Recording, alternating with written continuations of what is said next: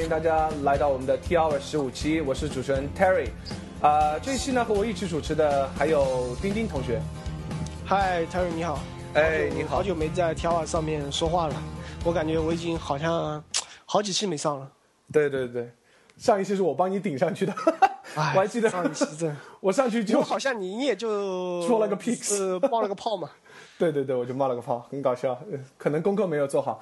呃呃，这一期呢，我们要聊什么话题呢？我想先问丁丁你一个问题啊，你你作为一个宅男程序员，你会呃关心一些技术媒体吗？嗯，会啊，不过可能就前两年会比较多吧。像前两年可能会去关注 TechCrunch 啊，嗯然后其实很大一部分的那个信息来源其实是靠 Hack News。Hacker Hack News News 这边，然后可能就是说，目前目前其实这些关注反而比较少了，然后可能从从推特啊、微博上会获得获得一些更多信息。嗯哼，那你对国内的这种技术媒体有了解吗？国内在我看，就我我知道的，像你像三四六氪啊，我觉得就偶尔会上去看一下。然后像 iPhone 啊，因为 iPhone 经常在推特上或看到一些好的文章。然后还有就像我们之前嘉宾高阳，他不是之前说过 Touch to IPO 吗？然后我我可我其实对 Touch to IPO 了解不多了。其实我这里面可能我了解最多的，可能上的最多的还是三十六氪。对，我也觉得啊，就是前几年还觉得爱范啊，就爱范它可能专注在手机上比较多一点，那个时候比较火爆一些。但是近几年三十六氪好像窜的特别快，一下就在人们的眼前，感觉就是眼前一亮的感觉。就是我现在每天都已经订阅了他们的 feed，会看很多。呃，而这一期呢，我们就正好请来了这个三十六课的技术总监啊，我们的向新志同学，给大家打一个招呼。Hi，Terry，丁丁，晚上好。PR 我的听众大家好，我是新知，新知是新旧的新，知道的知。然后我的 Twitter ID 是新知的全拼。我目前在三十六课是做技术的，作为技术总监的话，可能就就是打杂的比较多，就是总监就是兼职的兼对。然后我个人比较腼腆，然后普通话可能说的不太好，请大家多包涵。刚才两位说了这么久，然后我都有点等不及了。哈哈，其实啊，我听到就是说，越上层了，一般就是越会介绍自己就我是打杂的，就是什么别人什么事情搞不定了以后，然后到只能到他那边来了，所以他就负责做各种各种擦屁股。对，其实这一可能这个在创业公司就特别的明显。对对对，其实这这一次的话，其实我和丁丁，呃，也有去过北京，去三十六氪有参观过，呃，感觉就是特别不一样。因为呃，可能我和丁丁接触的更多的是这种传统的所谓这种传统的程序的公司，可能是呃做网站为主的，或者是做外包为主的。然后这种做媒体的公司为主的，我们还是应该是我们去的第一个吧，丁丁。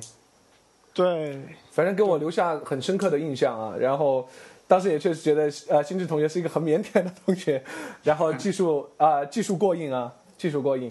呃，然后我知道，呃，新智的同学呢，他的这个个人经历是很很特别的。但是我们现在，呃，先说就是，呃，新智，你做三十六课有几年了？现在三十六课已经做了几年了？三十六课正正式成立是在二零幺零年的十二月八号，然后我在三十六氪的话是快两年了，然后就是就是三十六氪正式成立的七个月之后，我就来到三十六氪，是作为第四、第五名员工加入的。哦，那就说你是第七个月以后加入了三十六课是吧？对的，那那个时候，呃，是网站已经出来了吗？你加入的时候？我加入的时候网站已经出来了，然后那当时的访问量是在五万左右每天。哦，那个时候是有技术呃技术负责人吗？在你加入的时候？当时的话，我们是没有技术的，然后我们两个创始人都可能是兼顾着做一些技术方面的东西。哦，是这样子，哦，挺好。那你的其他几个就是 co-founder 就是主创人员的话，他们大概是一个什么样的背景呢？我们的 co-founder 其实几乎都是都是作者的身份。一开始的话，大家都是比较关注这些国外的这些创业公司，然后即使也有一些看法，然后就把它啊、编译着写着过来，然后就写给国内的人来看。嗯，哎，我问一个问题啊，就是说你你是说在三十六课的那个第七个月你才来到吗？那对的你在三十六课之前你是做什么的？在三十六课之前，我是我在杭州工作了三个月，当时是和杭州的一个朋友在做一些啊、电商的项目，然呃，后也那个也是也是是创业吗？对，属于创业的。然后公司还没成立，然后我们的业务就进行不下去了。哦，你是你是那段时间跟三十六课有接触还是怎样？当时的话，我是和三修课创始人之一王壮是有一些接触的。嗯、之前的话，我们是在网上认识，然后他也是做过一些业务方面的东西，然后和我有一些往来，就是做一些外包项目，然后我们是认识的。在那之前呢，你可能是做一些呃外包工作吗？对的，在这之前的话，我是从高中高中辍学之后，我就回到家里，然后基本上是待了三年，然后最后的几个月里，然后我就开始外啊、外包接一些外包的工作。哦，哎，呃，这个有有点意思。呃，我我想了解一下，你是就是说你高中辍学以后，你怎么想到你去学计算机啊，或者你怎么去学那个编程的呢？我是从高中的时候才开始接触到计算机方面的东西，当时就是，当时也就是博客兴起的时候吧，然后我们就，然后我个人就对对博客这个东西比较感兴趣，然后就围绕着博客方面的，比如说改一些模板样式啊，然后更多的就接触到了这种独立博客的搭建呀，然后还会做一些样式的更改，包括一些更多的话，更多的话可能就是一些插件上面的 hack 之类的东西了。哦，听起来像就是说你是更多是在动手中去学习这整个过程，一直对的，就不停的去动手去改一些东西啊，然后去了解它整个，慢慢慢慢去熟悉。那 OK，那这段这段经历大概有多长时间啊？这个经历的话，啊、前一年的时间里，我基本上是在看是 ASP 语言的这个这些博客，嗯哼，比如说你 s e t blog 啊、PJ blog 啊，然后就是这些独立博客的的搭建。然后你是试着去改，然后满足你的需求，然后慢慢慢慢就是去学习了编程，是这样吗？是这样的，当时是像百度空间也是一个 BSP 博客，然后它提供的自定义功能可能就是只是模板呐、之类的，然后我也试着从这方面做了一些自己的自己的设计啊，包括这嗯，就是模板的编写，然后还做了一些外延的服务，比如说百度空间的话，它的那个编辑器不是很好用，然后我就自己写了。用 A ASP 语言来写了一个编辑器，就是它可以可以抓取百度空间的分类信息之类的，还有个人的个人 ID 信息啊，然后就可以在站外写好文章，就是用我定制的这个可视化编辑器来写一个文章，然后发表到百度里百度的空间里边。哦，这听起来，你的程序是跑在百度空间吗？还是你要专门有台 server 去跑、那个？做的是一个第三方的服务，哦，呃，然后在这个之后，你就出来去创业做那个你之前说的电商的一个项目吗？这期期间的话，应该还有三年的三年的时间，就是在家里的这段时间。哦，这段时间，嗯，主要在，这段时间我还是做了一些外包的项目。哦，OK，外包的项目的话、啊、，OK，你主要就是，那你接外包项目是通过说你做的这些东西，让别人可能信任你说来交给你做这些东西，还你会去自己跑业务吗？我的意思，你怎么去接到这些项目？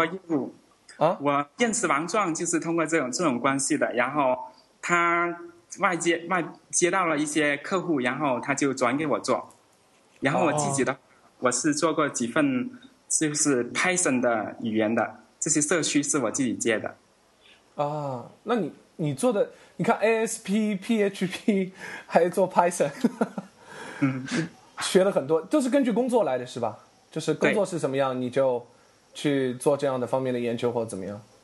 这方面的话，可能是一开始接触的东西可能比较少，比如说为什么接触到 ASP 呢？当时可能就是 ASP 的这种 CMS 啊这种框架，还有这些这些系统的话，在网上可以下载的比较多。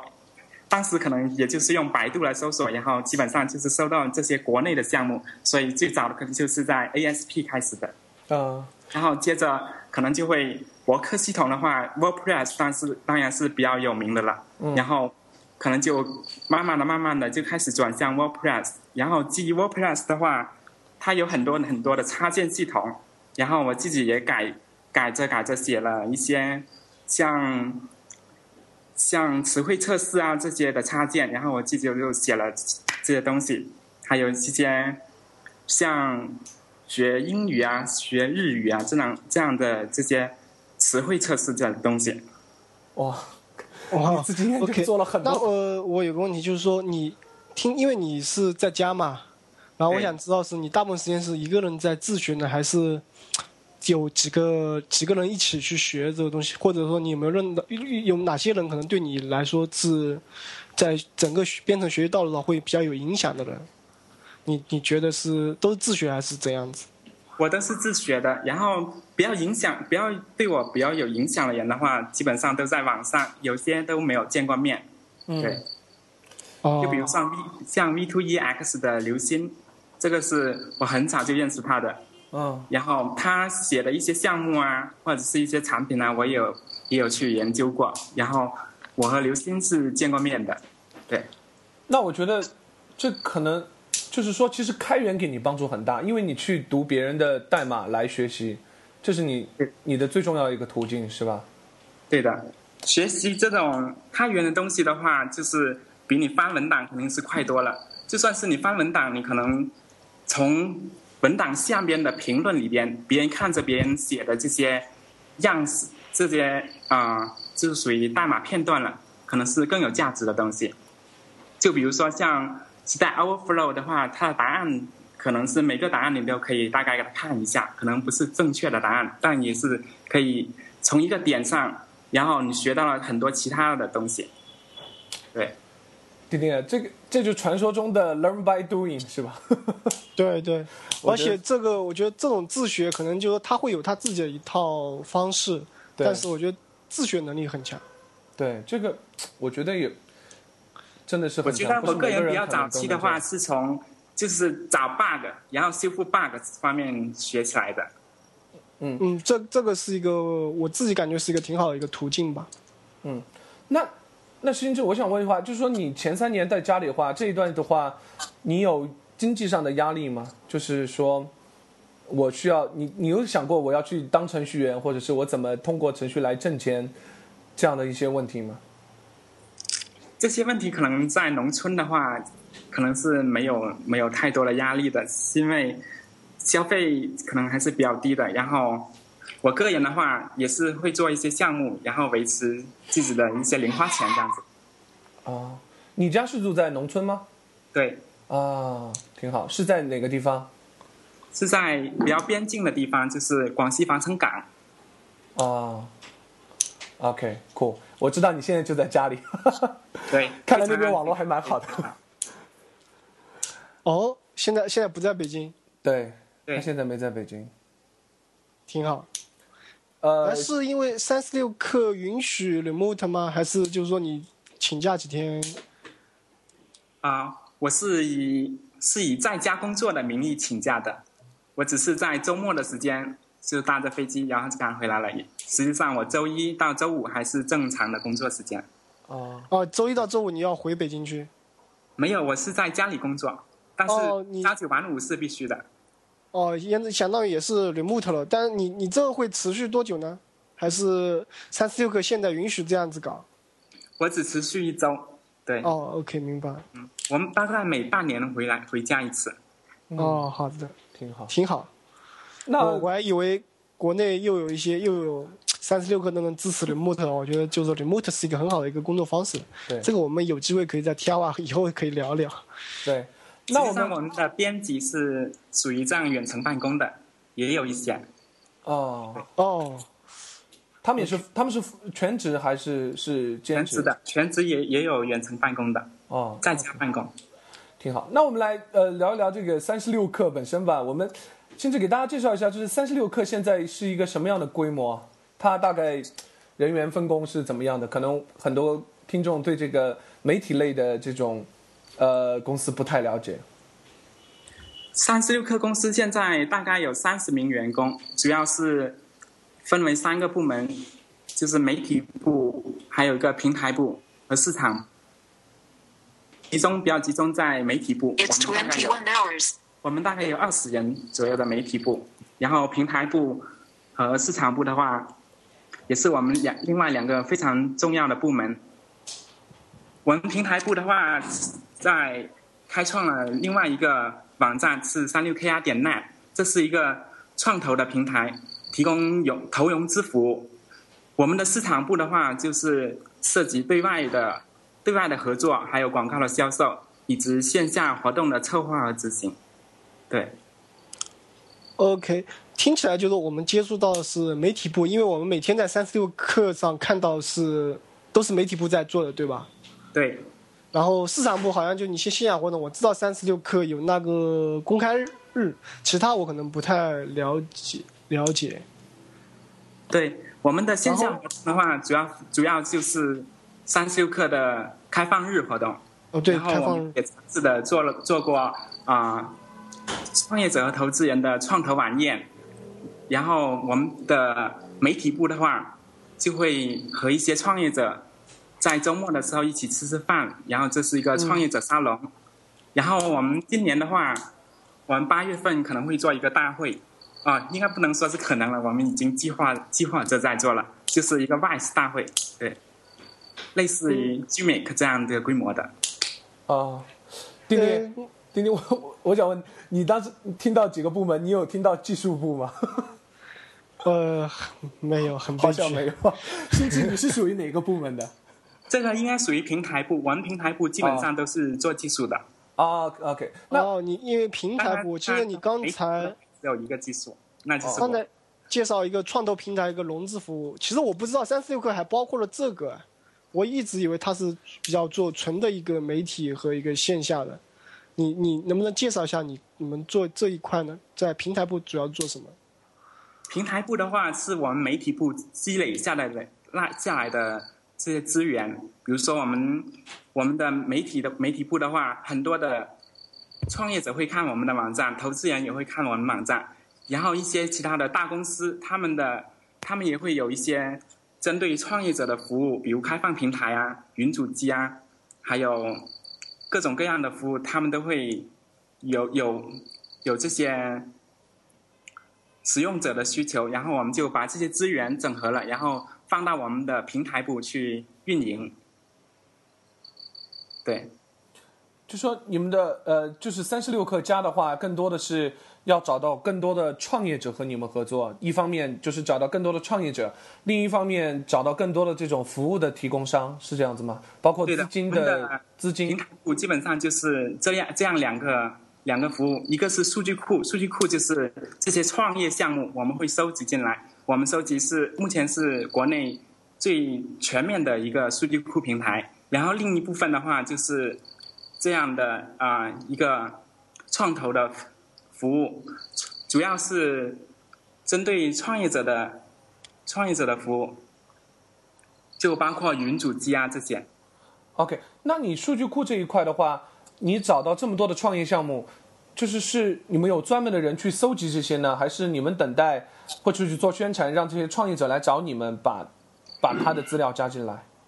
这两两方面都有，我们自己会看我们自己看到的项目啊、都会收收集进来，然后让创业者去认领，然后我们也也提供了入口，然后希望创业者自己来提交这样子。OK，那这一块有多少人在做？这是一个三十六氪的新新的一个项目是吧？算是它是独立于项目的话，我们是一开始就在做了，但是没有正式的推出来。嗯，对那这一块现在有多少人在做？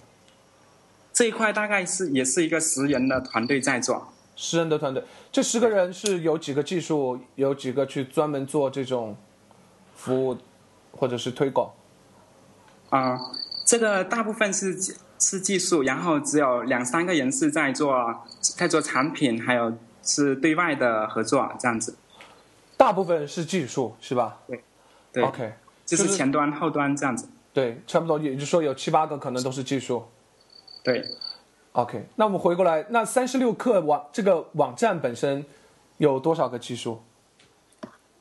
三十六氪的话，主要就是我一个人是负责站内的三六 kr 点 com 站内的，然后线下活动的话，我是带了一个助手，就是我们做线下活动的页面。对，主要是两个人，应该这样子说。只有两个人。对，OK，有点有点超乎想象。对，大家能想象，三十六氪背后，你们每天看到三十六六氪背后只有只有只有两个人在为他工，这是这其实也是我我开始完全没有想到的。这个可能我们在在比较嗯，可能一两年后可能会这样扩展吧。嗯，就是现在没有遇到技术上面的瓶颈，是吧对，？OK，挺好。OK，那我就说你既然挑聊到技术上瓶颈啊，那我想就是说目前三十六氪访问量大概如何呢？三十六氪目前的访问量大概是每天是五十万 PV 左右。三十六氪的页面流量的话，百分之九十都是查看文章页的，所以就是每篇文章都算一次访问，这样会比较合理一些。然后独立访客的话，每天是在十五万左右。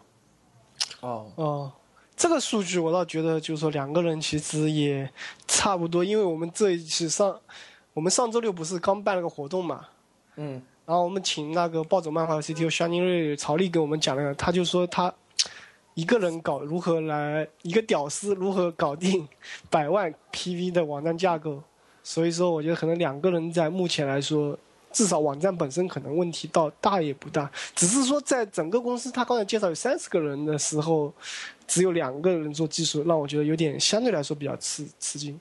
对，那大部分的人都是在做内容。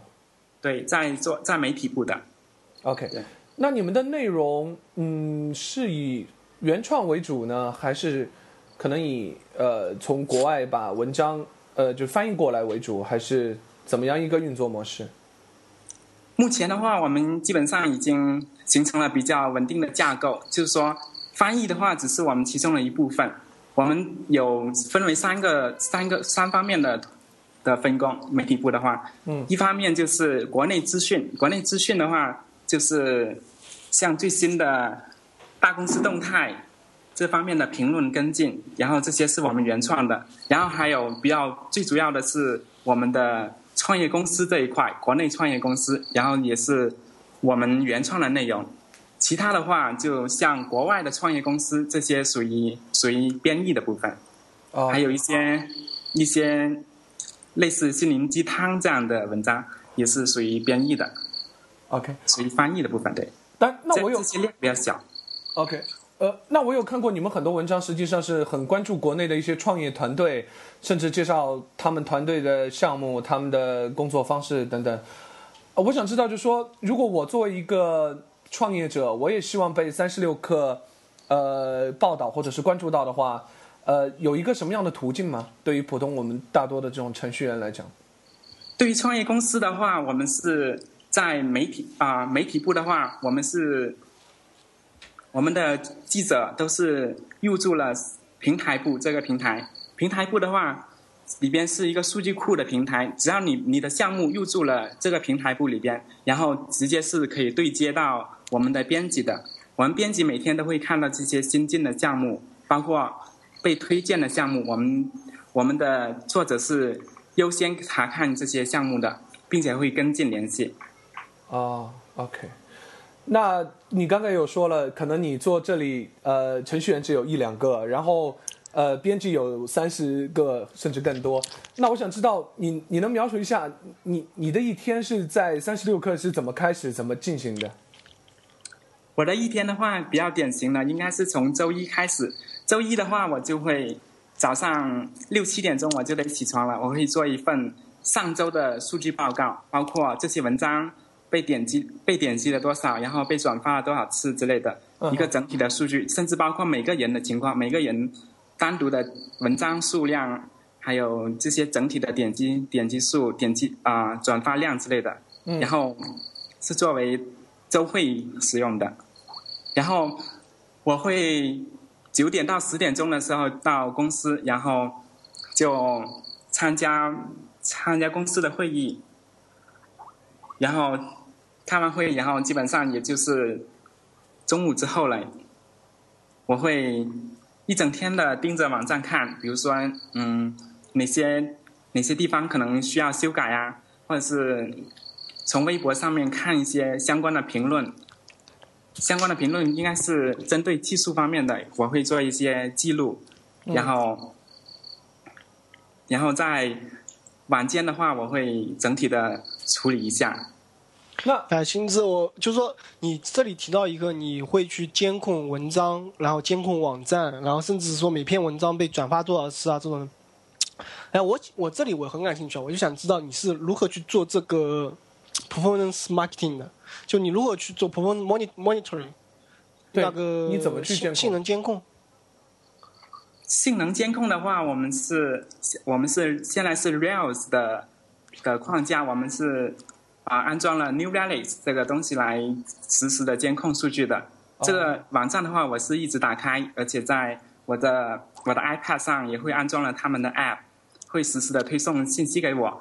像文章这些统计的话，我们是每周定期的把数据给导导出到 Google Docs 里边，然后是就是现在的 Google Drive，然后会利用上面的他们的一个那那那个脚本的功能，然后自动的从微博上面抓取数据，然后就做成了一个列表。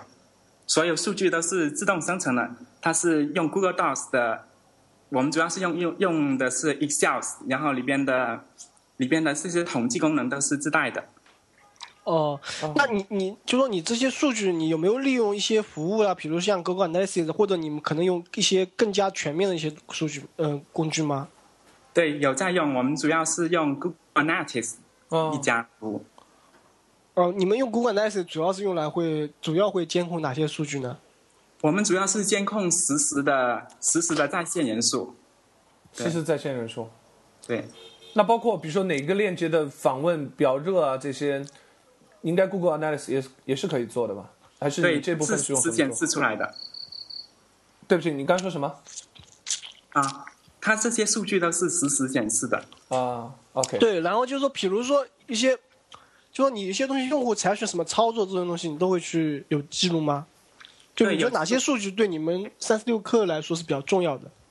比较重要的是啊、这些文章的实时的在在线查看人数，比如说当当前这篇文章是最热的，然后它肯定是会显示在最上面。嗯，我们也针对一些页面上的链接，比如外链和广告这些，啊、加入了特定的事件代码，这些事件点击也是实时监控的。嗯哼。那我我我还有个问题，就是想说，比如说你说你每一个星期一的话，你会查看，比如说上一周可能哪一个文章最访问量最大，可能转发量哪哪个文章访转发量又最大，像这些统计的话，你这是完全自动化的，还是说你会去 go over 上上一周的这个 Google Analytics，然后把它做一个记录，还是说你会有一个自动化的东西把它导出来或者怎么样？这个的话，我们只要是从从网站导出导出文章的 ID，然后就它就全自动的生成数据和图表了。哦，这这个是你做的程序呢，还是说有相关的服务？啊、我自己做的写的脚本。哦，OK，cool，就是基本上是一个自动化的过程，是吧？对的，那么你们就是分析这个数据上有什么可以给大家分享的吗？比如说你们看了哪个文章可能访问量最大的话，你们会呃做一些什么样的评判？是不是有一些文章如果访问量太少的话，我们可能下一期就要从不写类似的文章或怎么样？你们会怎么去挖掘这个数据里面的东西？是人来做吗？对，挖掘这些数据的话，我们实际上只是啊、很简单的按照按照标题的排序，我们就可能发现其中的一些关键词了。然后这个这些关键词，它的对应的文章的点击量是我们可以直接看到的。OK，就是说，如果某某一些话题很受欢迎的话，可能你下周或者怎么样以后就会加强这方面的东西，是像起到这样一个作用，是吧？对的，啊、像话题方面的东西的话，我们会在网站上再重新整理一些相相关的文章，然后可以把它做成在微博上发的一个内容来来运营。嗯哼，那你会做一些所谓的这种舆情监控吗？比如说，可能有人说什么三十六氪可能哪一篇文章不好，或者是呃速度慢啊，或怎么样？你你这些数据是怎么怎么来收集到？这些数据的话，我们市场部是有专人来收集的，收集的。然后我自己是没怎么看这个，OK，他们会有问题的话会会和你联系。对他们每周会发一个固定的报告出来。OK，cool、那我刚才听你的一天的话，你基本上就是一一直到整天，就是从早上到可能下午四五点都都还没有写过写代码是吧？基本上。基本上是这样的。如果不是特别着急的话，我都是会回到家里，然后比较安静的时候才写。哦，那你一天工作时间有多长？我工作的时间的话，我自己认为啊，就是我回到家了，然后基本上没有任何人可能打扰我了，然后我才开始工作，可能就算一两个小时，就是十二点之后到一两点的时候是我工作的时间，其他的话也算是工作时间，但实际上不是我我真正要做的事情花费的时间。OK，就是说，其实你花了很多的时间再去看很多东西，然后和你的这些编辑可能聊很多东西，然后知道他们的一些需求。对对哦，OK，其实真正写代码的也就是一两个小时。对，哎，我觉得你这个听起来是白天他都在做产品方面的一些东设计啊、一些反馈啊、一些运营啊，然后晚上开始回去写一些真正的开发。哎，丁丁，你你觉不觉得心智他就是不具备一个技技术，他就不是一个技术屌丝。我一坐在那里，我就想写代码，你知道吗？这个我们要向心智同学学习。其实，呃，我想说，其实我和丁丁当然一起在创业。其实我们我们每天说的更多的就是我们要少写代码，但是这个看起来好像很困难，我感觉，就你坐在那里你就想写。我觉得心智可以坐在那里思考产品更多，看可能呃聊得更多，这其实是我觉得更重要，特别是对一个创业企业里面的创业公司里面的程序员。心智，你是怎么做到的？实际上我是我一直都是以学习的心态。我整白天的话，我不写代码，实际上我们可能我可能会去看一些啊、代码相关的东西，比如说嗯文档啊，或者是或者其他的一些技术方面的新动态啊，这些都是我关注的东西。嗯哼，嗯，OK，那呃，我们现在就是稍微回来说一说技术，就是我知道说，呃，三十六氪的话，这个网站像你最早说的，可能最早是你的创始人就先搭了一个简单的，可能是用 WordPress 搭的是吧？如果我没记错。对的，然后最早的话，我们是后台都是比较比较全面的了，就就是用了 WordPress 的后台。嗯，然后我当时我的工作啊，更多的话是做性能方面的优化，比如说是安装了 APC 啊这样的编译引擎，还有 MemoCache，还有 Nginx、这些这些服务器的组件，包括使用 CDN 服务之类的来优化它整体的性能。嗯哼，那也会去说，你基本上呃，就是说除了优化之外，你还会做一些就是定制吗？就是可能根据你们三十六氪的一些嗯自己的需求，会去做一些代码上的定制吗？功能上？定制的话，我们也是有的，但更多的是对外的合作。比如说，我们需要做一个啊、为 UC 提供一个接口，或者是为为 Q 加，就是 QQ 的开放平台做一些接口的、接口的，或者是定制的页面，这种会比较多。OK，那其实对你来讲应该是得心应手吧，因为你在那之前也做过很多 WordPress 像 Blog 系统的一些定制和工作，所以在做这个的话，对你来讲是不是一个相对来说比较得心应手一点？对的，之前的话，我就是整体会有三到五年的 PHP 的经验，最主要还是 WordPress 的定制啊、这方面对我来说是比较简单的。所以我在进入三十六课之后，我学新的东西就不怎么在 PHP 这边了，然后我就看了 Rails 的东西。OK，当时的话，我是为媒体部就是做了一个协作的平台，然后当时我们的平台部还没有很正式的出来，我也做过一个招聘的平台，不过这个项目还没有上线。直到三十六课是在今年改版的时候，这一次改版的时候就是去年的十二月八号，也是我们成立的那一天，一啊、两周年的时候，正式推出了新版，然后最主要就是后端的改变，对。OK，那就是说，你上一次的改版就是完全把 WordPress 换成了这个 Rails 的 backend 是吧？对的，那我想说，就是你你本来你个人 PHP 经验也有这么久，然后你呃用 WordPress 也很熟，是什么样的一个情况是说让你有这么，其实在我看起来，这个价格的变化还是蛮大的。你有什么样一个动力说 让你去做这这样一次变化？这次改变的话，我们之前的话，包括到现在，我们主要就是媒体部这一块，可能就是一个博客的样子。嗯，实际上，我们的转换成本就不是不会很高，因为当时的话，我们都没有开始真正的针对用户来做一些东西。嗯，所以我们主要的就是将文章迁移过来，然后这个改变不是很大。嗯，然后改变到现在的情况的话，我们更多的是希望针对用户去做一些东西，提供用户的服务。OK，就是说你会加入更多可能用户可以呃怎么讲，就是一些社交的元素在里面，我可以这么理解吗？对的，是的，我们是希望是更倾向于社社区化的建设了。OK，那我可不可以这么理解，就是说，嗯，WordPress 它其实做 customization 的话，它仍然还是在一个呃怎么讲，还是没有那么方便。所以说，你可能想选择一个更自由的一个平台，去让你可以做任何你想做的事情，有这方面的一个考虑吗？就是这边方面的考虑，因为哦 WordPress 它本身就是一个 CMS 的系统，它是针对内容、内容来处理的，所以更多的话，我们会限制在内容这一块，在用户这一块，我们拓展的话会受到很大的限制。嗯哼，那其实也就是说，你在做这次转移的时候，其实你开始也就慢慢开始接触 Rails 了，是吧？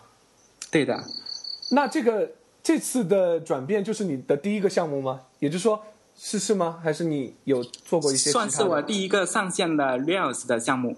哇哦，对，那也就是说，呃，你说我想了解一下，就是说，你除了这方面，就是说是 WordPress 可能对你来说，就是说可，你因为你也写过很多插件嘛，是不是？就是说，可能到最后你觉得，就是说，因为它的控制度可能没那么自由。对的，然后除了这方面的考究以外，还有没有其他的？比如，因为我想知道是你用 WordPress 的时候，你大概能撑到多少的一个性能？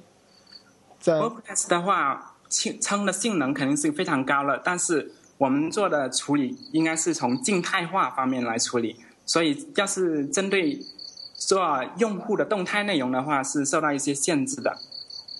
嗯，哦，OK，但是其实据我所知啊，就是在就是很多很多可能很多开始媒体开始，它都是搭建一个 WordPress，然后慢慢慢慢他们有不同的功能需要加入，然后可能有越来越多的需求，越来越多的访问量。可能你们呃三十六氪就选择了一个可能我自己用 r e a l 然后重新搭建一个东西出来。当然我知道像 TechCrunch 的话，它好像一直就是沿用着去在这个 WordPress 上面去做呃做定制，不停的去开发。后来甚至可能有一个很大的团队都已经把它的 WordPress 改的不像 WordPress，它是走的这样一条路，对吧？如果的话，应该来说啊、他们可能做了很多的定制，但实际上他们还是在 WordPress WordPress 的 WordPress 点 com 的平台上来搭建的，他们没有自己的主机，应该是这样。你说 TechCrunch 吗？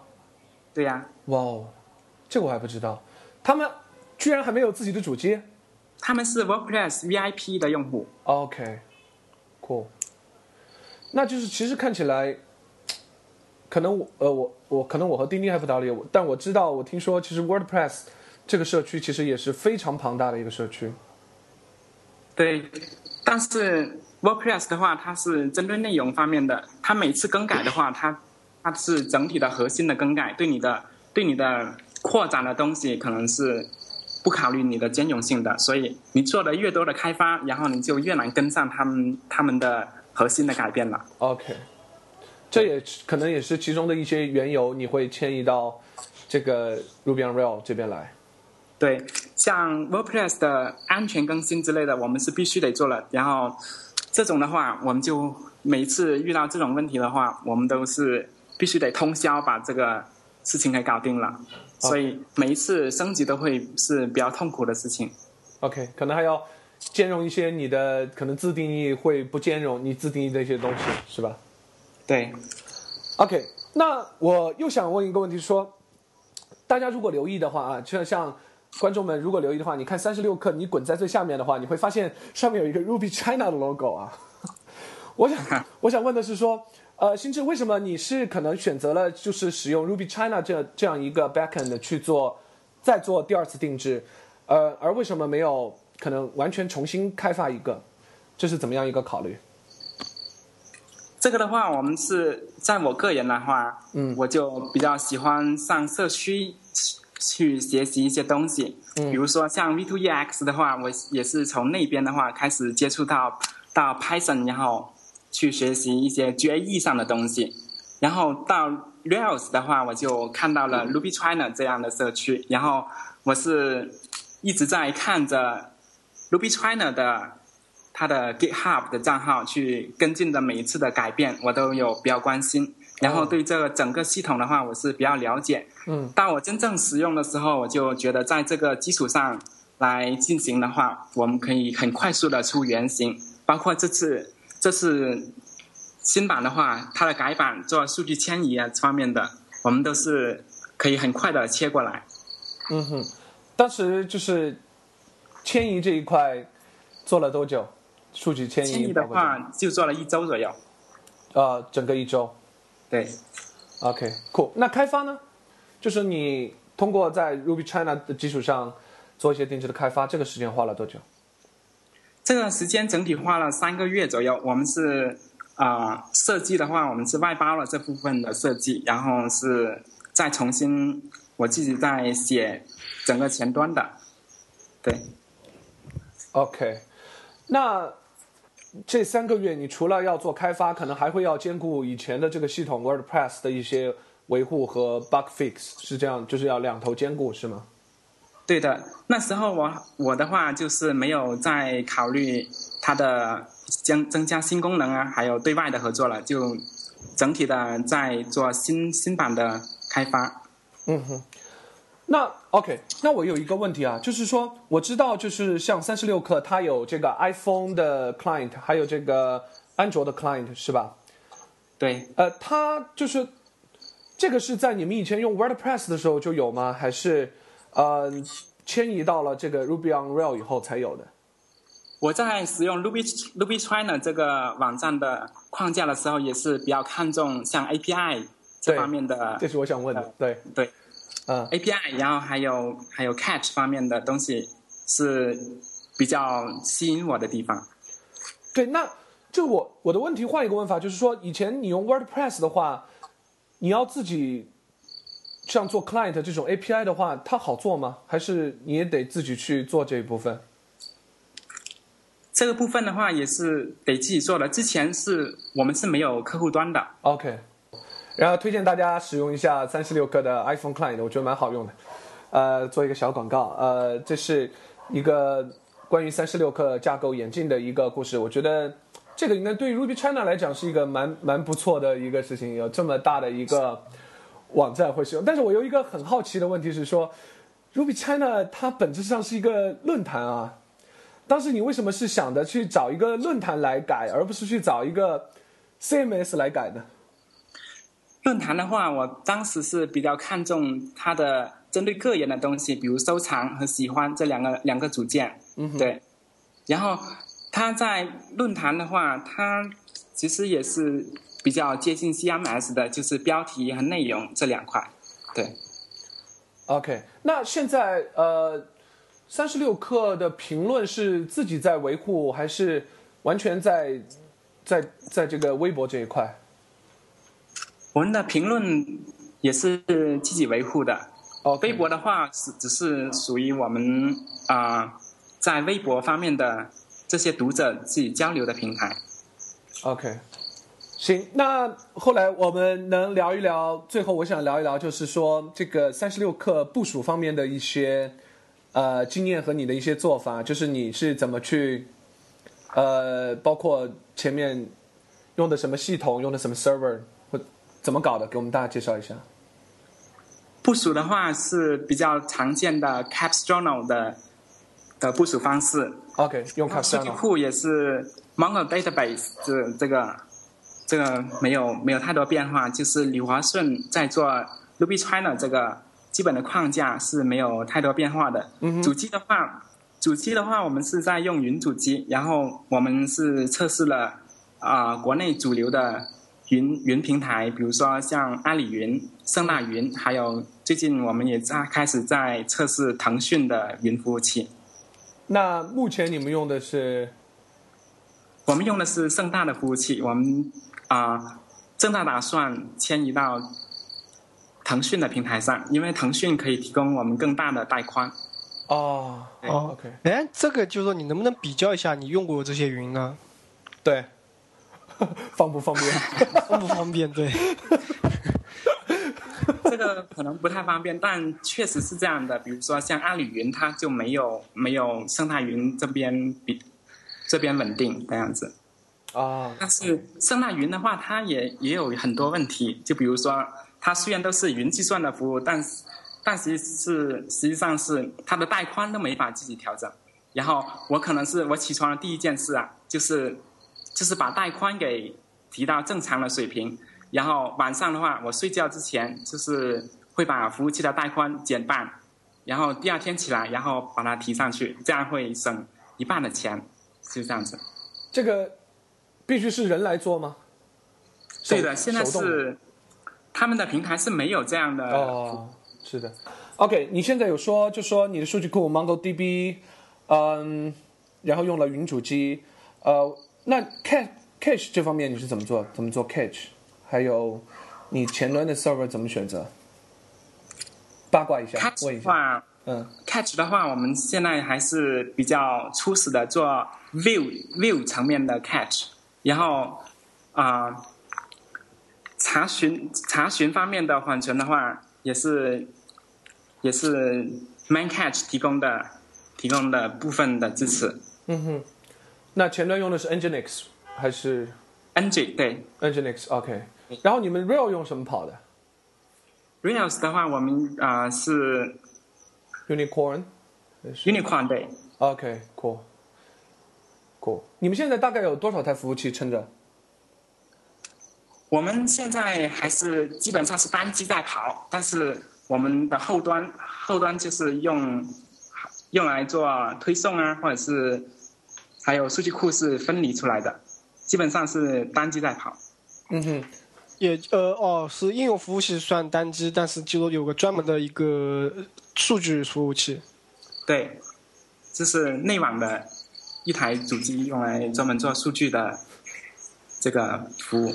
OK，你们 你们能不能知道那个是是真正的一台单独的物理机吗？还是说是云呀，？OK，对只知道是自己云。OK，因为我觉得其实还好，有一个就是说，嗯因为星子你介绍过，像你的有很多线下活动嘛，其实我哦挺想了解，就线下活动我该怎么有怎么通过什么方式可以去参与？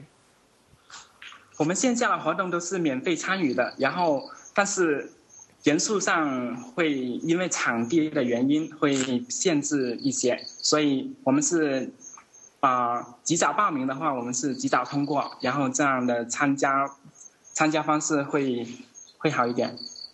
哦，也就是你们每次线下活动你们会发出来，然后只要公开报名，只要报名对，就公开报名，对只要没满的话，就有可能去进去，对吧？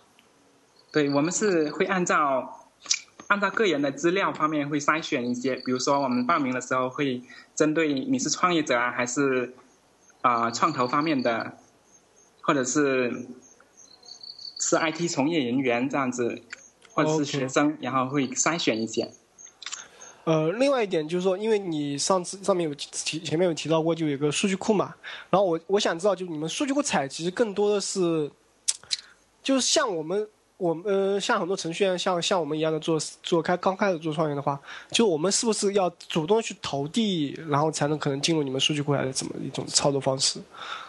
我们的数据库的话，我们是啊、呃是全网收集的，就是说其他一些类似的项项目平台，我们会去看他们的项目名称，然后我们自己是去另外的收集这些啊、团队的信息，再填充进来，然后我们的数据是很全面的。呃，也就呃我想知道，就你们会做一你们你们应该会做一层审核，对吧？对，但是我想知道，就你们审核条件一般是怎样子的？我们的审核条件应该还是很宽松的，主要是互联网的项目，而不是一些啊、呃质量很差的那些，我们是不通过的，然后基本上都会被通过。哦，因为你刚才有提到，就是说像你们媒体部报道的东西，其实是说优先还是报道你们进入到你们那个数据库的嘛？对，因为有些信息的话，比如说团队的信息啊，我们都是我们在报道的时候都是需要这提供这些信息的，所以我们是通过了平台部的系统来采集，优先采集这些信息，然后做一些背景的了解，然后才进一步的做报道。OK，, OK，哦，就是我就说这些，我觉得就说刚才薪资回答这些问题啊，可能对我们就是想跟三十六个接触的一些创业团队啊，可能会有点帮助。嗯哼，所以就说如何接，因为我觉得就像我们这种啊技术宅男，然后就不太清楚怎么跟媒体打交道，所以说就是希希望这边正好借今天这个机会，就是说更好跟问一下薪资，然后了解一下，就是说该怎么去做这个接洽的事情啊，或者说怎么来寻求三十六氪的一些报道啊，我觉得都会挺挺好的一个帮助。对，对，最后甚至我 我想问，就是再回到你说的线下活动啊，刚才丁丁聊到，就是你们的线下活动我我没有参与过，但是我想说它更主要是一种什么样的形式？就是有人来讲呢，还是说就是可能大家聚会，然后有一个共同的主题，大概是什么样的一个形呃一个形式？我们的啊、我们的活动主要是开放日的活动。开放日的活动主要就是新产品发布，所以我们的主角就是创业团队。创业团队的话是在我们活动开始之前就报名收集的。哦、就是我可以毛遂自荐说啊、我想参加下一次的开放日活动，可以吗？就是这样子吗？啊、应该是先提交了你的信息，然后我们对所有报名的项目进行评估，然后再筛选，然后才确定下来的。OK，对我们每次开放日的活动报名可能会有两百个团队左右，两百个到到活动上面的话只有十个团队。哦，那还是很激烈。